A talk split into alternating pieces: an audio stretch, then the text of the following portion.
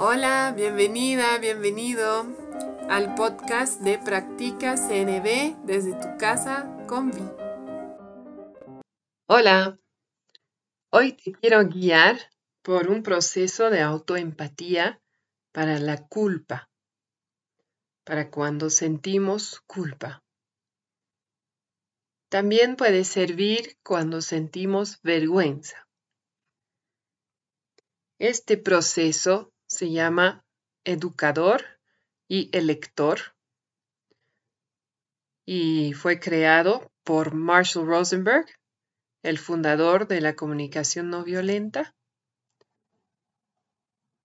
Y yo, para explicarlo, también me inspiré del trabajo de John Kenyon, un formador certificado por CNBC.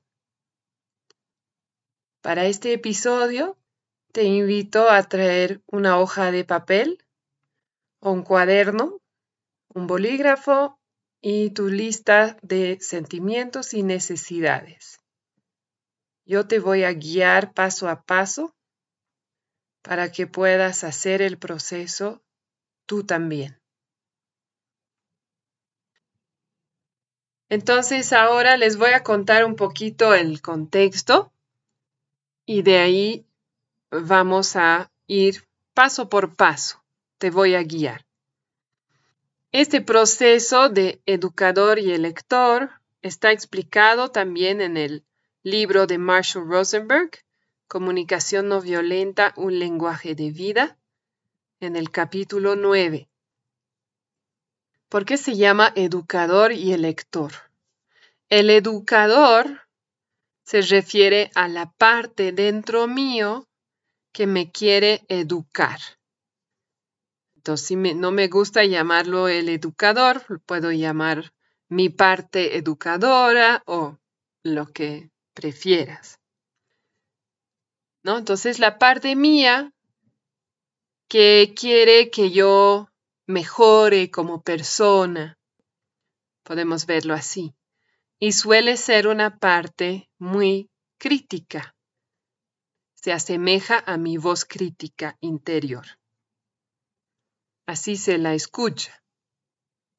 Y el elector, o la parte mía que elige, es esa parte que decidió hacer lo que hice, de lo cual ahora me arrepiento, o decidió no hacer nada, o decidió decir algo. Y puede ser una decisión inconsciente,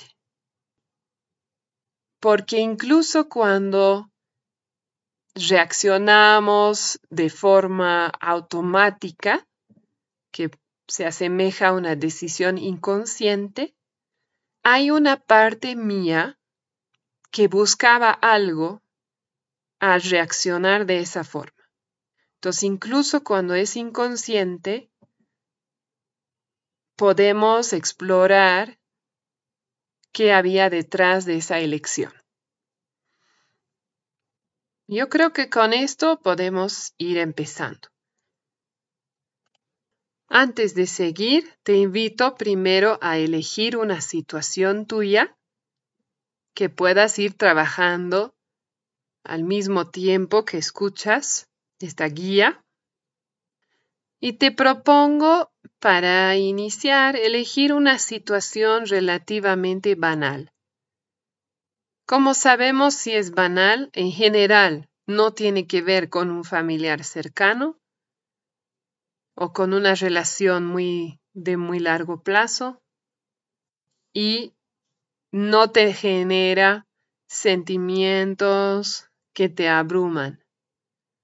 Entonces puede ser algo, ¿no? Alguna interacción tal vez con la casera del mercado o con el chofer de minibús, con una persona en la calle, con una persona extraña Tal vez una interacción en la cual te hayas quedado con, oh, hubiera preferido decir esto o no decir esto, pero no algo que no te deje dormir, no algo que está rodeando, dando vueltas en tu mente desde hace tres días.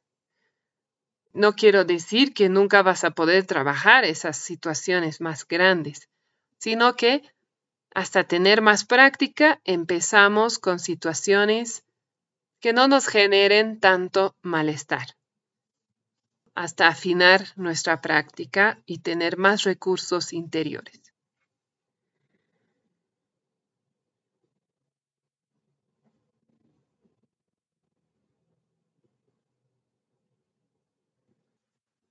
Entonces, el primer paso, que es el paso cero, está en la columna del medio, por ahí voy a empezar.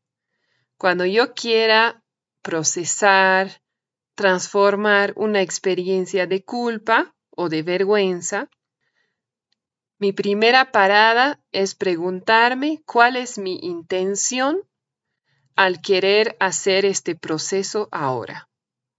Este paso cero de la intención. Entonces, ¿cuál es mi intención? Si mi intención es explorar, entender, por ejemplo, entender por qué hice lo que hice o por qué me estoy castigando tanto, tal vez mi intención es conectar conmigo, tener un entendimiento más profundo de lo que me está pasando. Todas esas intenciones están alineadas con la práctica de la comunicación no violenta y con la práctica de la autoempatía. Entonces, si noto en mí algo de eso, puedo proceder. En cambio, si yo noto que mi intención es castigarme más, es juzgarme más, ¿no? Como un pensamiento como quiero entender por qué soy tan burra, digamos ahí estaría en autocastigo, ¿no es cierto? No estoy en curiosidad, en ganas de conectar. Entonces, si estoy en, en una intención similar a esa, me toca hacer algo más para suavizar mi intención, para volver a esa intención de autocompasión, de autoexploración. Y justamente para eso yo propongo, ahora aclaro que esto no es parte de la CNB y también considero que encaja bastante bien con la práctica de la CNB. Por lo tanto, para cambiar la intención antes de practicar la autoempatía, yo propongo practicar la autocompasión. Esa práctica puede tener muchas formas yo utilizo la de Christine Neff y tiene tres componentes. La amabilidad hacia mí misma, hablarme con bondad, con amabilidad. La humanidad compartida, recordar de que soy un ser humano y equivocarme, equivocarnos es parte de la experiencia humana y estar en atención plena recibiendo todo lo que me surge alrededor de esta situación que me está haciendo sufrir, ¿no? En otras palabras, aceptar ese sentimiento de culpa, ese sentimiento de vergüenza, nombrarlo, aceptar tal vez eh, ganas de llorar o una gran frustración o enojo hacia mí, cualquiera sea mi sentir, aceptar que está ahí y que es válido. Entonces ahora te invito a preguntarte cuál es mi intención al explorar esta situación.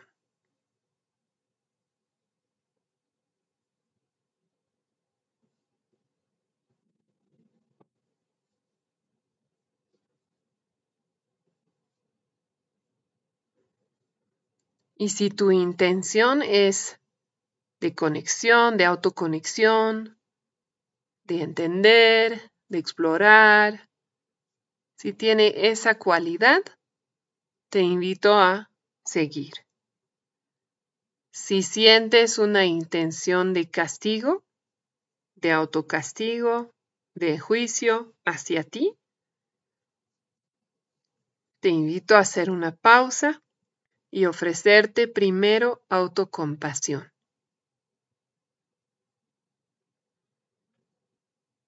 En la siguiente fila tenemos el paso 1, la observación. Entonces se refiere, como sabes, a cuáles son los hechos en torno a esta situación.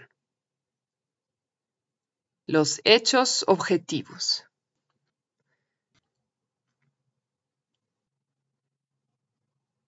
Recuerden que la observación eh, buscamos algo que, por ejemplo, hubiera podido ser filmado por una cámara, grabado en audio, ¿no? Lo más, lo más objetivo posible.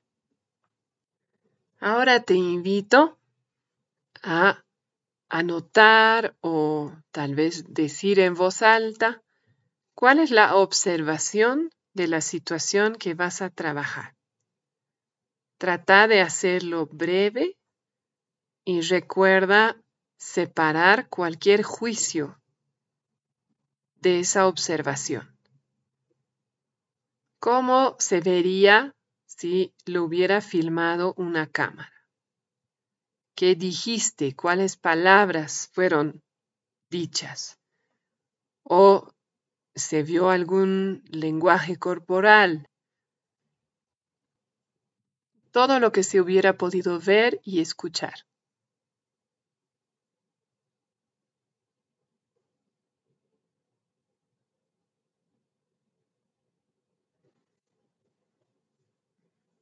Si necesitas más tiempo, te invito a hacer pausa y luego seguir. Ahora, hemos hecho el paso de la intención y el paso de la observación. Ahora vamos a irnos a la columna de la izquierda que se llama el educador. En esta columna, básicamente vamos a empatizar, vamos a darle empatía a esa parte mía que me quiere educar, a esa voz crítica dentro mío. Y por eso empezamos por escucharla.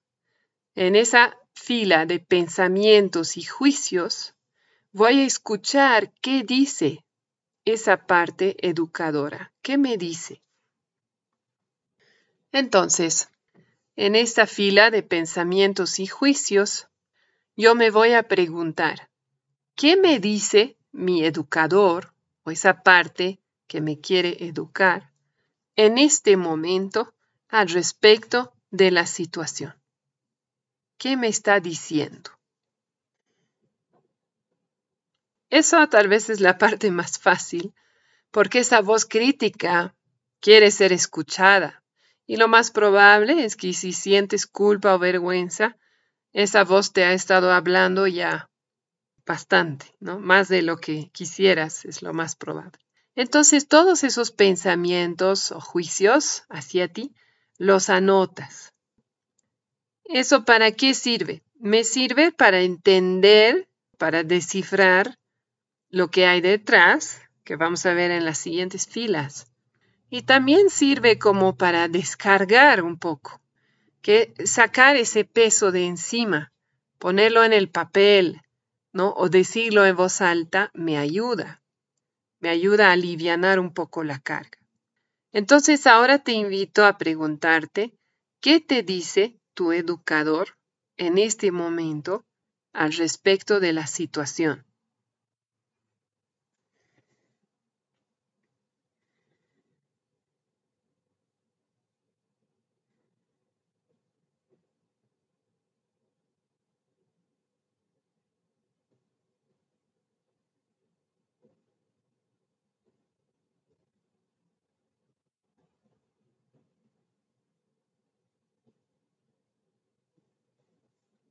Y si necesitas más tiempo, te invito a hacer pausa y luego seguir. Ahora vamos a la siguiente fila. ¿Qué emociones siente mi educador en este momento al respecto de la situación? ¿recuerdas? Estamos dando empatía al educador. Entonces queremos entender sus sentimientos. Aquí puedes usar, si quieres, tu lista de sentimientos y necesidades. O puedes mirar adentro y ver cómo se siente. Entonces yo te invito a hacerte la misma pregunta. ¿Cómo se siente tu educador en este momento al respecto de la situación?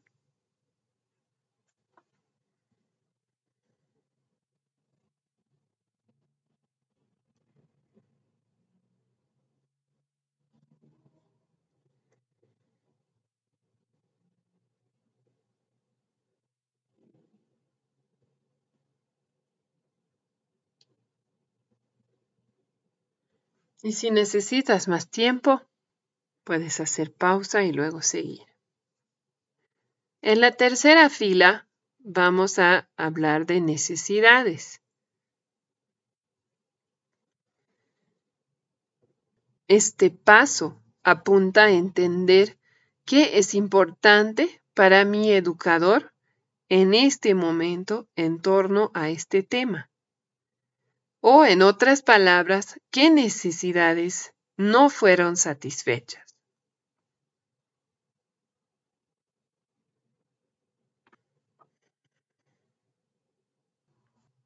Entonces, aprovecho para aclarar que este proceso no es lineal.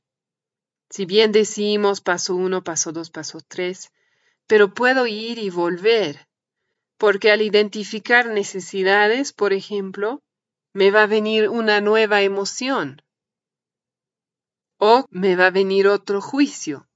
Entonces puedo volver a subir, volver a bajar. La idea es que es fluido, ¿no? Y los pasos me ayudan a entender a dónde voy, pero lo puedo hacer en otro orden. Ahora te doy un momento para pensar, identificar, sentir qué es importante para tu educador en torno a este tema? ¿Qué necesidades no fueron satisfechas con tu elección, con tus palabras o con tu comportamiento?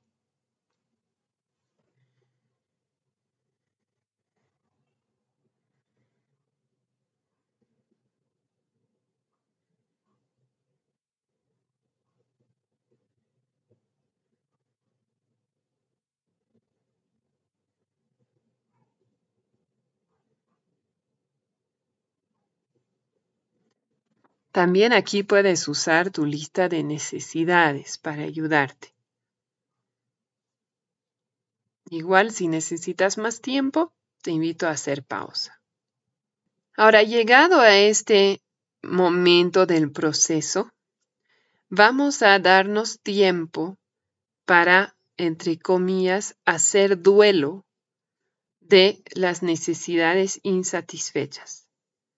Cuando hablamos de hacer duelo en comunicación no violenta, significa permitirme sentir las emociones que surjan, y en general está tristeza entre esas, en torno a las necesidades que no pude satisfacer. Como permitirme aceptar que esas necesidades no fueron satisfechas, que es una realidad que no puedo cambiar. Entonces ahí me doy un momento para sentir, ¿no? Es como un poquito como volver al paso 2 de las emociones. Ahora que he identificado las necesidades insatisfechas, ¿cómo me siento? Y permitirme sentir lo que surja.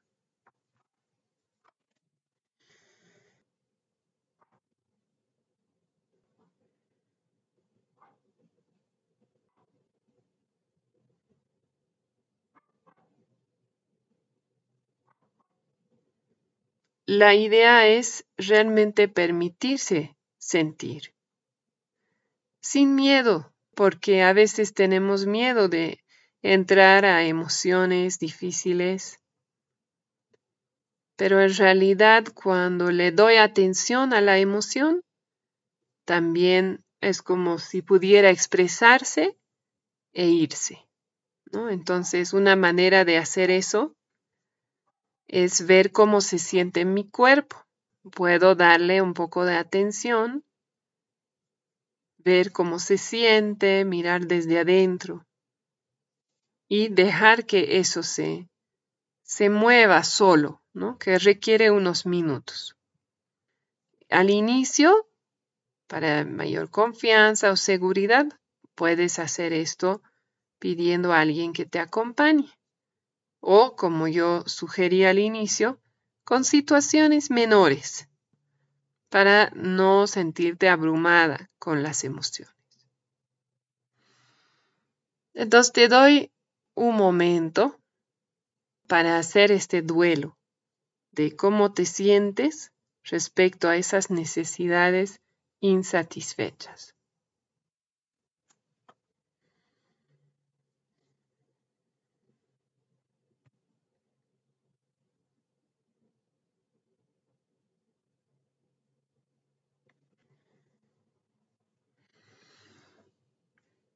Y si necesitas más tiempo, puedes hacer pausa. Esta parte del proceso de hacer duelo es donde puede iniciarse la transformación. Posiblemente empecé el proceso con mucho enojo hacia mí, con frustración, con esa culpa muy intensa o vergüenza. Y cuando hago duelo, toco otra cualidad de emoción que es más cercana a la tristeza. Entonces ahí hay un movimiento de una emoción a otra que es muy importante para liberar la culpa. Ahora vamos a darle empatía a la parte mía que eligió tomar esa acción, decir esas palabras, o no decir o no tomar esa acción, conscientemente o inconscientemente. Este proceso, esta empatía con el elector, es el único proceso que yo conozca de comunicación no violenta que se hace en el pasado. En general, trabajamos en el presente porque no podemos transformar el pasado. Si yo en el pasado sentí miedo, no puedo cambiar eso trabajándolo ahora. Si siento miedo ahora, sí, al explorar ese miedo puedo descubrir algo más y se puede transformar. Sin embargo, en esta parte del proceso, sí vamos al pasado porque esa elección la hice en el pasado. Y la intención de esta parte del proceso es entender mejor mi elección. Entonces, por esa razón lo hacemos en el pasado pero no vamos a transformar, sino que vamos a entender qué pasó en ese momento. Entonces, en la primera fila dice pensamientos y juicios del elector, de la parte mía que eligió. Es decir, que me pregunto qué pensamientos tenía yo en ese momento, cuando yo elegí hacer lo que hice. ¿Qué estaba pasando por mi cabeza? Ahora te doy un momento para que tú te hagas la misma pregunta. ¿Qué pensamientos tenías en ese momento en el cual elegiste hacer lo que hiciste?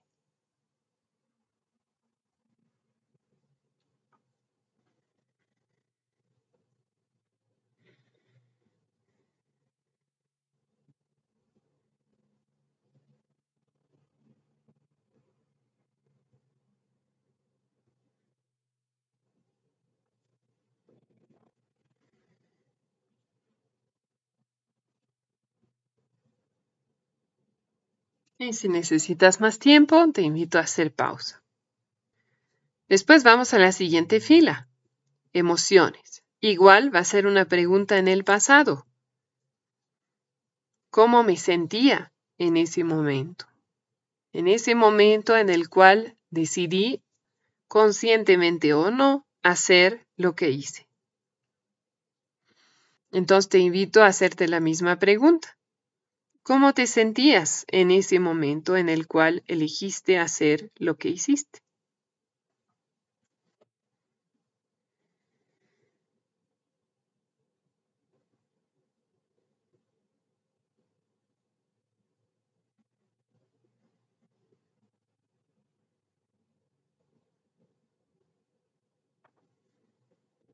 Y si necesitas más tiempo, te invito a hacer pausa. Y finalmente vamos al paso 3 de necesidades. Y me pregunto, igual en el pasado, ¿qué era importante para mí en ese momento? ¿Qué estaba priorizando? ¿Qué necesidades estaba buscando satisfacer? Todas esas preguntas me pueden servir. Y aquí también la lista de necesidades. ¿Qué era importante para mí en ese momento? Y así como hicimos en la columna de la izquierda, aquí también podemos subir y bajar. No es lineal. Ahora te doy un momento para identificar qué necesidades estaban vivas para ti en ese momento? ¿Qué era importante para ti o qué buscabas?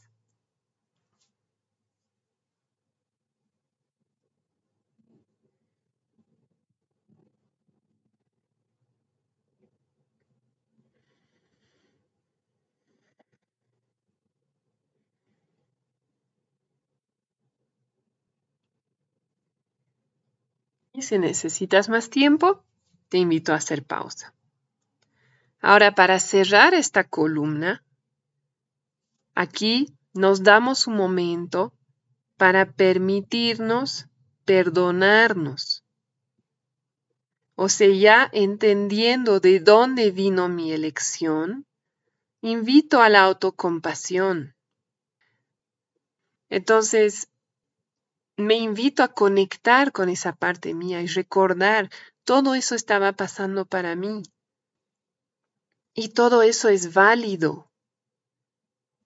¿no? no hay una emoción que no sea válida, no hay una necesidad que no sea válida. Esa era mi experiencia en el momento. Y estando en esa experiencia, esa acción era a lo cual yo tenía acceso. No, tenía más recursos para elegir diferente tal vez. Y entonces tomé esa elección. Pero me invito a tenerme autocompasión, me doy un momento para eso, ¿no? Y te invito a hacer lo propio.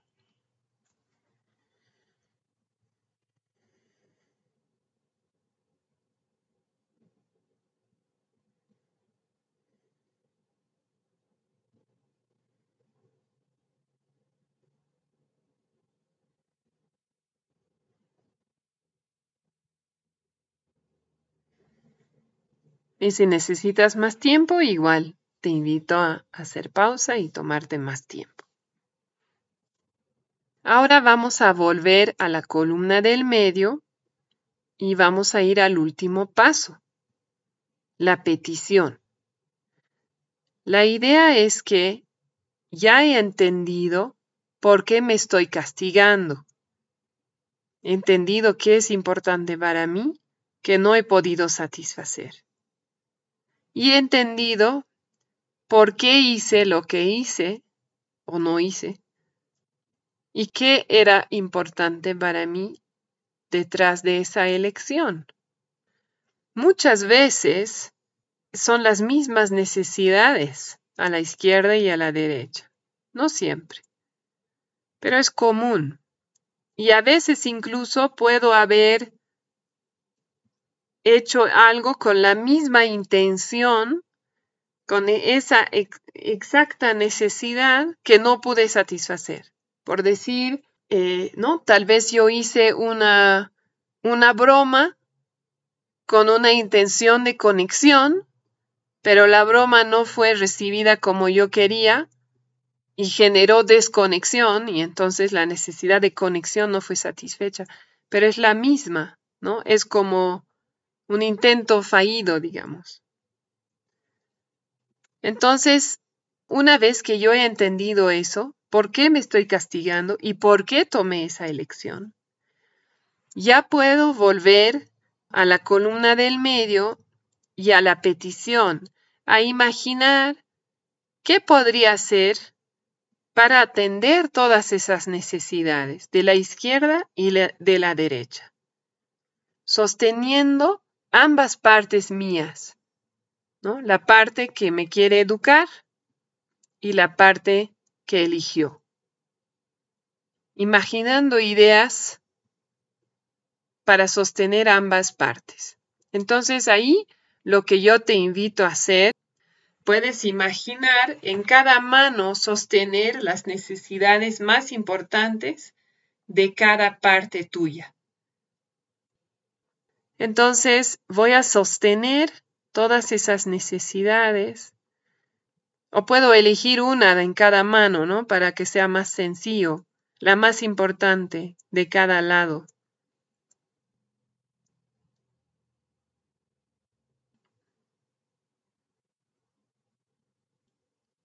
Entonces, voy a sostener esas dos necesidades y voy a conectar con la cualidad de esas necesidades, no con una necesidad insatisfecha, sino cómo es cuando tengo consideración, cuando me dan consideración, cómo es cuando tengo descanso y todo el mundo tiene descanso, ¿no? Por ejemplo, todas las personas a mi alrededor, ¿cómo es? Y desde ese lugar voy a ver si vienen nuevas ideas. Entonces te doy un momento para hacerlo.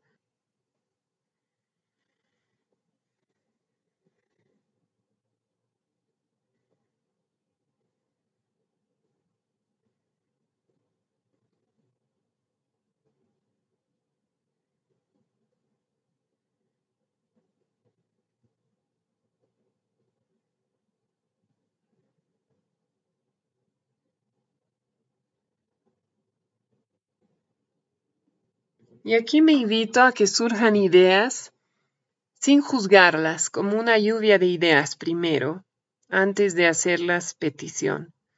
¿Qué ideas vienen? Y puede ser que tenga que ver con la situación y puede ser que no.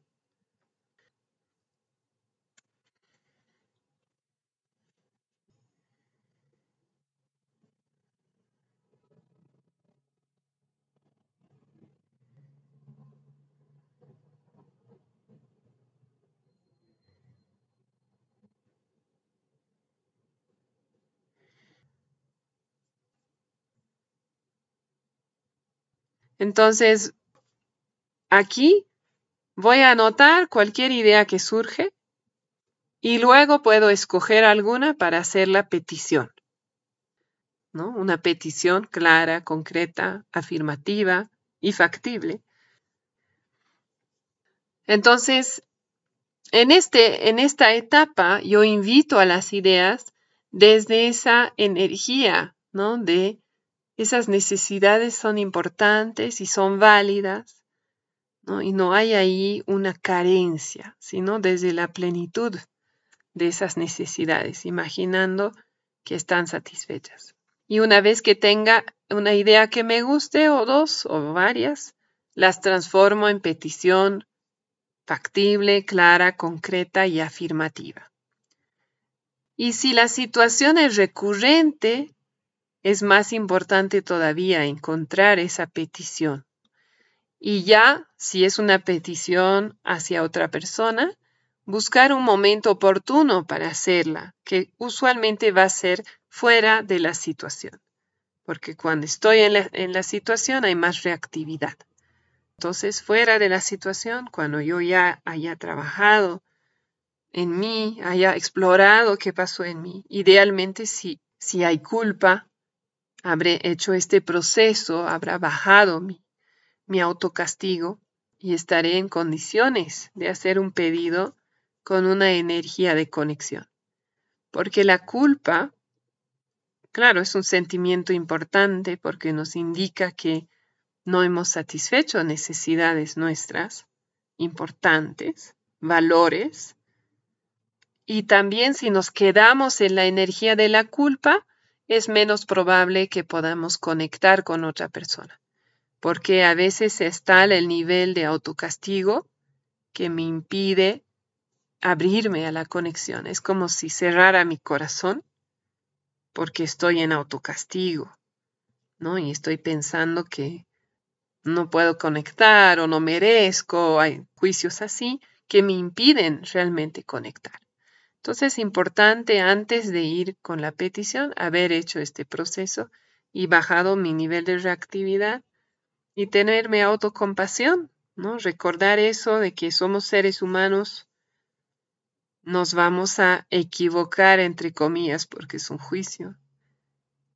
Una y otra vez vamos a hacer cosas de las que nos arrepentimos y es parte de nuestra experiencia, es parte de cómo crecemos y a través de este proceso puedo entender realmente ¿Qué me llevó a hacer esto que no, que hubiera preferido no hacer? ¿Y qué otras opciones tengo la próxima vez? Y como siempre, si en este momento no surgen ideas, puedo darle un tiempo, darme un tiempo, porque el haber identificado las necesidades abre la puerta a las ideas. Y puede ser que no vengan cuando yo estoy pidiendo, pero van a venir en dos horas o mañana o en el transcurso de la semana. Y si no viene ninguna idea, puedo volver a hacer el proceso y ver qué más surge. Tal vez hay algo que no he visto y por eso no estoy accediendo todavía a mi creatividad, porque hay algo más que necesita ser desvelado, explorado, entendido. Entonces, este es el proceso de educador y elector. Espero te haya quedado claro. Yo te invitaría a eh, practicar este proceso cada vez que puedas con em, situaciones de cada día que no te generan una gran culpa o gran vergüenza, pero momentos en los cuales dices, ah, hubiera preferido hacer este otro, ¿no? O hacer esto de otra manera. Hubiera, me hubiera gustado decir algo en ese momento en vez de quedarme en silencio. Y acercarte al proceso siempre con esa intención benevolente hacia ti. Y si no, usar la autocompasión para volver a esa intención porque la idea es justamente poder liberarnos del autocastigo y mover, movernos hacia una energía que realmente nos permita crecer, porque a veces el autocastigo nos mantiene atascados, ¿no? Atascadas. Entonces, tener acceso a la transformación, ¿no? a la creatividad, a la esperanza de que podemos hacer las cosas diferente. Esa es mi invitación. Espero que te haya servido, que te haya gustado. Te agradezco por tu escucha y por tu tiempo y tu práctica. Confío en que más hagamos eso y más personas hagamos eso, estamos realmente cambiando el mundo poco a poco. Muchas gracias y que estés bien. Hasta la próxima. Estuviste escuchando el podcast Practica CNB desde tu casa con Vi de Concepto Jirafa. Si tienes preguntas, sugerencias, te invito a escribirme a conceptojirafa.gmail.com y también a visitar la página de Facebook Concepto Jirafa. Nos escuchamos pronto.